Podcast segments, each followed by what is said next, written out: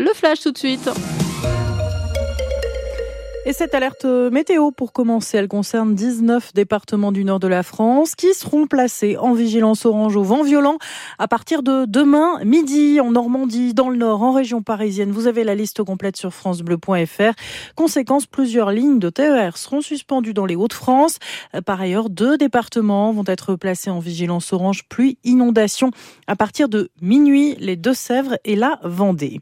La 62 près de Montauban, de nouveau bloquée par euh, des agriculteurs agriculteurs, peu convaincus par Gabriel Attal. Ce matin, lors d'une conférence de presse, le Premier ministre a placé l'agriculture, je cite, au rang des intérêts fondamentaux du pays, récapitulant les engagements déjà pris par le gouvernement et annonçant aussi quelques nouvelles mesures sur les saisonniers étrangers, les pesticides et la rémunération. Le secrétaire général des jeunes agriculteurs, Pierre Corel, reste vigilant, mais il reconnaît des avancées avant l'inauguration samedi du Salon de l'agriculture à Paris par Emmanuel Macron.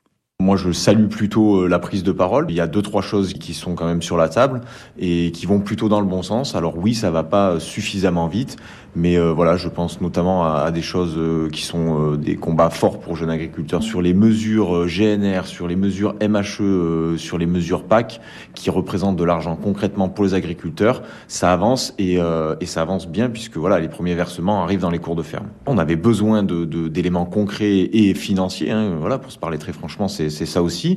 On a aussi euh, constaté que les ministères étaient au travail et donc c'est plutôt rassurant euh, à l'entame du salon de l'agriculture. Maintenant, est-ce que c'est suffisant et est-ce que euh, la mesure a été complètement prise? On le saura avec la prise de parole du président de la République samedi matin. Thierry Corel, secrétaire général des jeunes agriculteurs. 80 ans jour pour jour après son exécution, Misak Manouchian, figure de la résistance, apatride d'origine arménienne, fait son entrée au Panthéon, accompagné de sa femme Mélinée. Ils reposeront désormais dans ce lieu de mémoire dédié aux grands personnages de la nation. La cérémonie présidée par Emmanuel Macron débutera tout à l'heure à 18h15. Elle marque l'entrée de la résistance communiste dans le Saint des Saints, rejoignant ainsi des figures gaullistes comme Jean Moulin. Homme euh, tué par balle hier soir à Nîmes sous les yeux de son fils de 8 ans qui était dans la voiture. Son père était lui à l'extérieur du véhicule près d'un lieu de trafic de drogue. Cet homme de 39 ans était connu de la police.